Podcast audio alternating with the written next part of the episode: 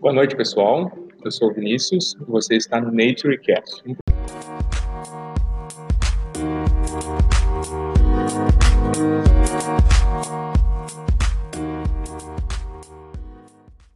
Programa feito por alunos da Unicinos para comunicar pesquisas feitas pela galera da universidade. E ao meu lado está o Silvio. Boa noite, pessoal. O Silvio é estudante de engenharia de produção, é isso mesmo, né, Silvio? Exato, tu tá certo nisso. Beleza. E do meu outro lado está o Henrique. Tudo beleza, Henrique? Tudo beleza. O Henrique é estudante de Engenharia cartográfica. Perfeito. E eu sou estudante de engenharia mecânica e estamos aí tudo junto. Bom, galera, neste episódio vamos falar de água.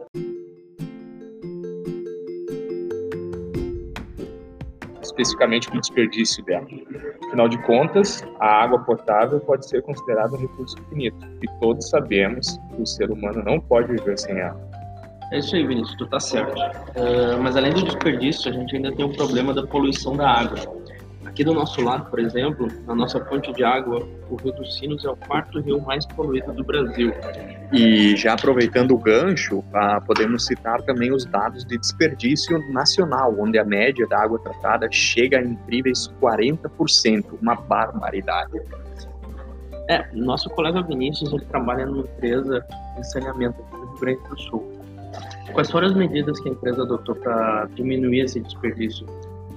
Bom, tio, ah, a empresa investiu, investiu em tecnologia para identificar rapidamente a existência de vazamentos. Isso era um trabalho bem complicado, porque é abaixo do solo, né? Aí o monitoramento contínuo da situação dos reservatórios também foi inserido, com controle de bombeamento, para evitar que o, né, o reservatório acabe transbordando lá, assim, sem saber o nível dele, né? Mas, Tia, esse problema de desperdício não ocorre apenas aqui no Brasil. Podemos citar também países europeus, como por exemplo Portugal, onde na Ilha da Madeiras estudos têm mostrado que o desperdício ele chega na faixa de 70% da água tratada. Nossa senhora, eita feia coisa lá, hein? Mas nós como usuários, a gente também tem um papel importante de uh, desempenhar nessa questão. Verdade, verdade. Atitude como fechar a torneira durante a higiene bucal, não demorar muito tempo no banho, acumular mais roupas para lavagem da máquina, economizar água, lavar carros e calçadas com mangueiras. Ah, essa da mangueira é complicado, né? Eita, louco. Isso aí a galera vai a rodo com a mangueira, lavar calçada, lavar carro. Mas é verdade. Outra forma também que a gente pode contribuir é o reaproveitamento das águas. Um exemplo temos aqui mesmo na Uni. No prédio da biblioteca, para reutiliza a água da chuva na unidade de Unicinos do Polo de Porto Alegre também, ela é reaproveitada. É, a captação de água da chuva em cisternas tem ganhado cada vez mais destaque.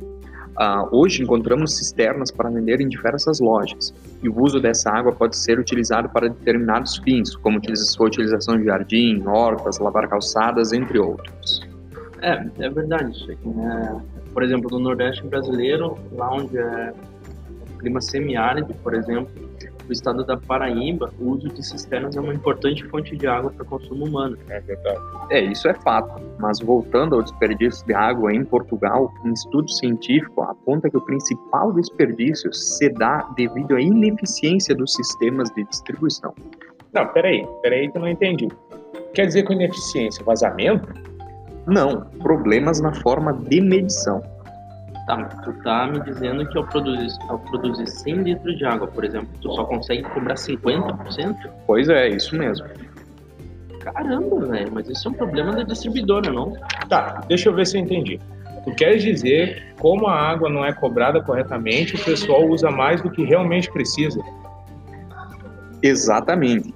A pessoa ela não controla a sua conta de água baseada na, baseada na quantidade, mas sim em metros cúbicos consumidos e sim baseado no valor gasto mensalmente.